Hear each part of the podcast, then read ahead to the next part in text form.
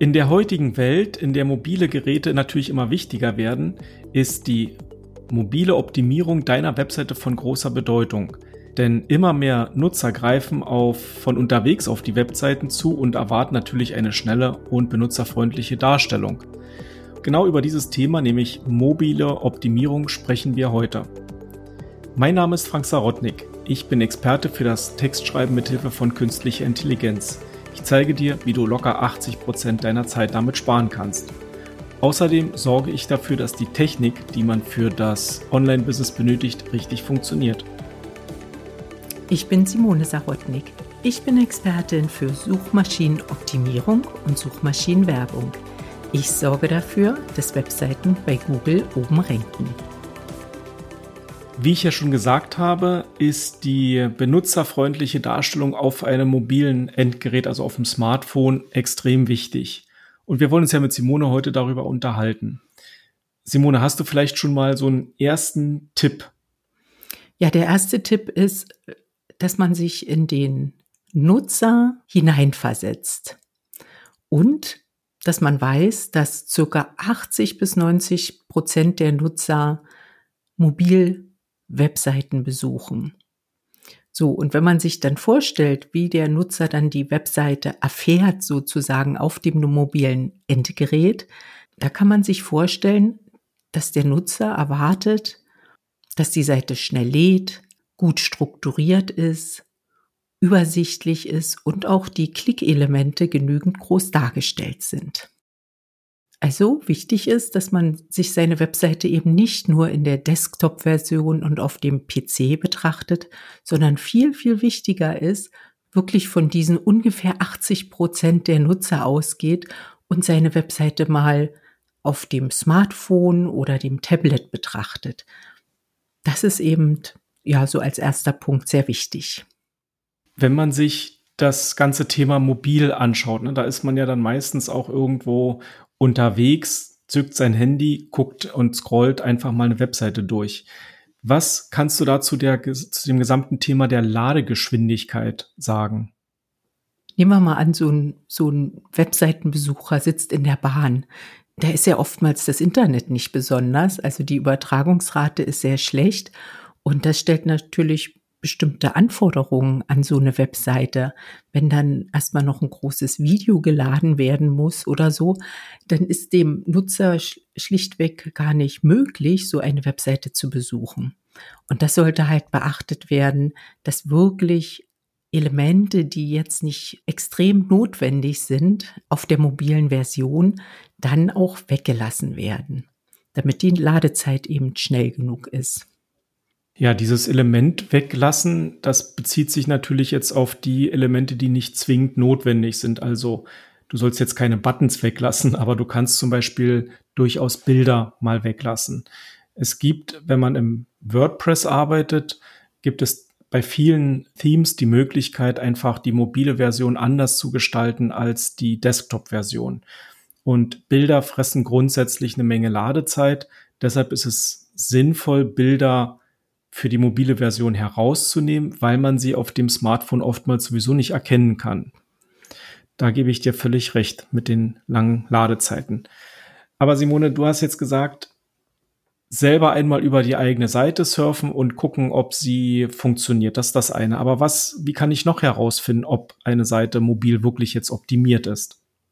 Google bietet ja auch noch einige Tools an, wo man das überprüfen kann. Mhm. Am liebsten nutze ich natürlich die Google Search Konsole. Dort habe ich einen speziellen Menüpunkt sogar für das Thema. Und zwar in der linken Navigation findest du in der Google Search Konsole die Nutzerfreundlichkeit auf Mobilgeräten. Und da zeigt dir Google ganz genau an, ob denn alle Seiten nutzerfreundlich angelegt sind oder ob es Seiten gibt, ja, die noch nachgearbeitet werden müssen. Ein weiteres Tool ist zum Beispiel auch das Tool von Google wieder, PageSpeed Insight. Mit diesem Tool kannst du die Ladezeit auf einem Mobiltelefon messen und Google gibt dir Hinweise, was du dort eben noch verbessern kannst. Und dann gibt es noch das Tool von Google, den Mobile Friendly Test. Und dort kannst du eben auch prüfen, wie gut deine Webseite für die mobile Darstellung optimiert ist. Und hier kommen oft die Hinweise, dass zum Beispiel Klickelemente zu dicht beieinander liegen oder Klickelemente auch zu klein gestaltet sind. Gerade bei Erwachsenen, die haben manchmal. Ja, sag's ruhig, dicke Finger.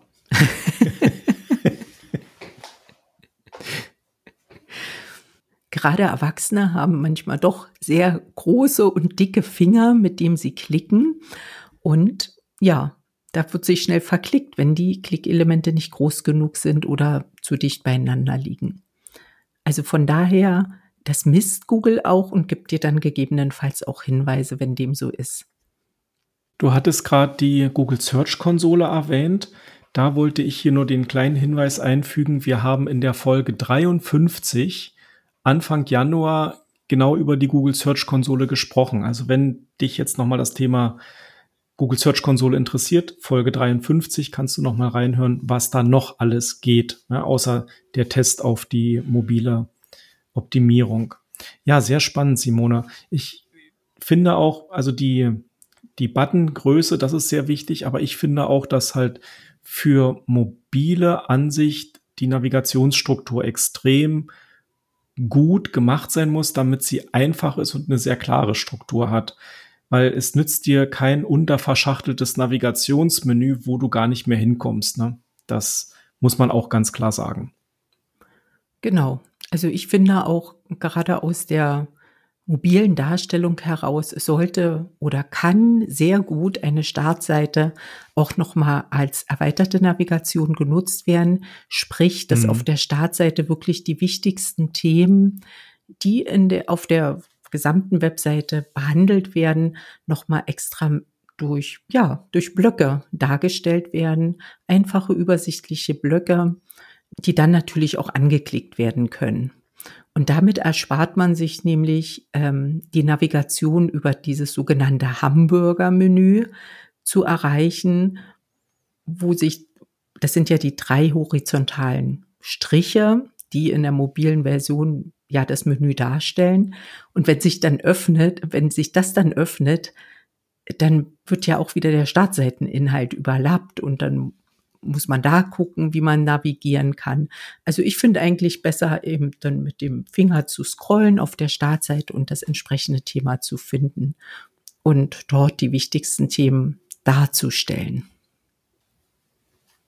Sehe ich ganz genauso und ich will bloß noch mal von der technischen Seite den Einschub machen. Ich hatte ja vorhin schon über die Bilder gesagt. Das, was du jetzt sagst, dieses äh, blöckeweise Aufbauen der, des Angebotes, das kann ja auch fast ohne Bilder im Prinzip auskommen was wir ja häufig auf Webseiten sehen, die gigantische Banner da drauf haben und noch Slider, wo sich dann noch was verschiebt, das ist halt alles im mobilen sowieso nicht richtig sichtbar, weil der Kunde nicht von links nach rechts scrollt, sondern von unten nach oben scrollt und einfach die Inhalte lesen will.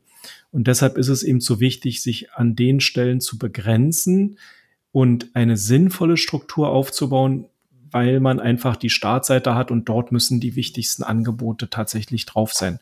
Und ich bin halt ja auch ein Anhänger von Webseiten, die ohne viel Schnick und Schnack daherkommen, wo ich am mobilen, äh, ja, in der mobilen Ansicht auch schnell eine Information finde. Denn normalerweise ist man ja schon froh, wenn man die Startseite dann entweder eingetippt hat oder über einen QR-Code eingelesen hat. Und ich möchte halt auf der Startseite die wichtigsten Informationen finden und nicht erst in 5000 Untermenüs mich durchfuddeln sozusagen, ja. dadurch arbeiten.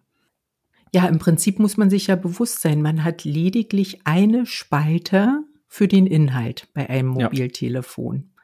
Also es ist eine schmale, lange Spalte, in die man den Inhalt unterbringen muss. Und deshalb ist es auch wichtig, diesen Inhalt so präzise wie möglich auch dort zu hinterlegen und natürlich so übersichtlich wie möglich. Und bitte und auch augenfreundlich, ja, und bitte auch augenfreundlich, das heißt gut lesbare Kontraste, weil am Telefon oder am Handy sieht es halt auch nochmal anders aus. Genau, wenn die Sonne dann noch scheint, mhm. da gibt es auch Tools dazu, die den Kontrast messen. Kontrastratio kann man mal bei Google eingeben, findet man gute Tools, weil manchmal kommt dann so die Frage, lohnt sich denn orange Schrift auf weißem Grund? Ja, die Antwort ist nein. Und es ist dann immer ein bisschen so, man guckt so in unverständliche Augen oder jeder hat ja so ein bisschen seine Corporate Design Farben und will dann darin auch seine Texte darstellen in diesen Farben. Aber manchmal ist das dann eben auf dem Untergrund schlecht lesbar. Deshalb ist das mit so Messtools, die das wirklich messen und dir Hinweise dann geben, das ist zu schwach der Kontrast oder das ist zu stark der Kontrast. Das macht sich dann ganz gut, weil so gefühlt ist das manchmal schwer einzuschätzen, gerade wenn man in seiner Designfarbe verliebt auch ist und die gerne benutzen möchte. Ja, das, da hast du auch wieder das auf den Punkt getroffen. Äh, mit dem Design ist halt immer so eine Sache. Ne? Also entweder will ich halt wirklich Kunden, die das Ganze lesen, oder ich bin halt designorientiert und vielleicht kann man es dann nicht lesen. Aber genau das ist ja die Spielwiese, in der wir dann auch als Optimierer optimal tätig werden können. genau. Es gibt ja, ja auch so, hm?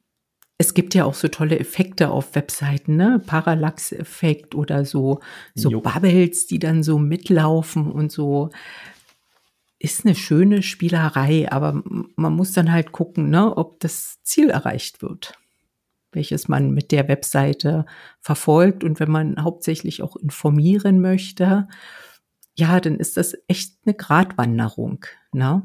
Weil man möchte den Kunden natürlich auch begeistern, da gehört das auch mit dazu. Aber wenn sich es dann vielleicht nicht lädt, so eine Spielerei, weil, wenn man gerade in der Bahn sitzt, dann ist das alles null und nichtig.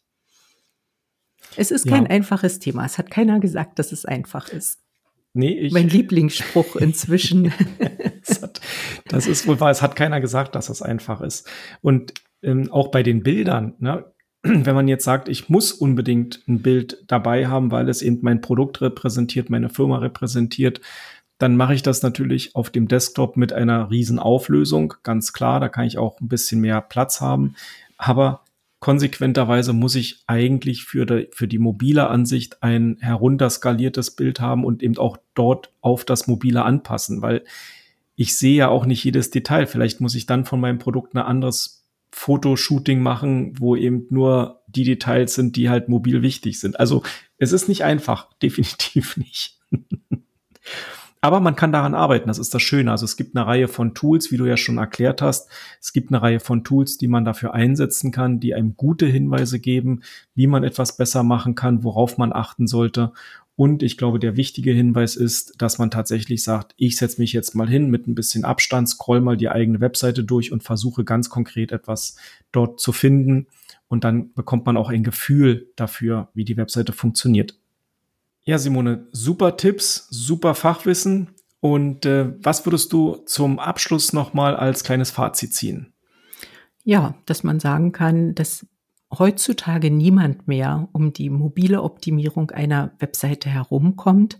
Es ist inzwischen unerlässlich geworden, weil doch ein Großteil der Nutzer auf mobilen Endgeräten unterwegs sind. Und wenn dann die Webseite nicht für die mobile Darstellung ja angepasst wurde und optimiert wurde, dann klicken potenzielle Kunden natürlich schnell wieder weg und nehmen das Angebot der Webseite nicht wahr. Deshalb lohnt es sich natürlich in jedem Fall auf die mobile Optimierung einer Webseite zu setzen, da auch ein bisschen Geld und Zeit in die Hand zu nehmen, um dann eben auch langfristig erfolgreich zu sein. Dem kann ich mich nur anschließen. Und ich hoffe, dass unsere Zuhörer und Zuhörerinnen jetzt sehr wertvolle Tipps mit nach Hause nehmen können. Wenn du die weiteren Tipps nicht verpassen möchtest, dann abonniere unseren Podcast, lass einen Daumen hoch da. Wir freuen uns über jeden Kommentar. Und damit sage ich für heute Tschüss, auf Wiedersehen und bis zum nächsten Mal. Und ich verabschiede mich auch bis zur nächsten Woche und sage Tschüss. Ja, Simone, was sagst du als Fazit? Hast du noch irgendwie ein, hast du noch ein Fazit? Nee, hast du noch ein Fazit oder? Ja, ich habe noch ein Fazit, dass im Prinzip niemand um die Optimierung, um die mobile Optimierung seiner Webseite herumkommt, ja, weil eben. Mal, dann, dann satze ich nochmal an. Mhm.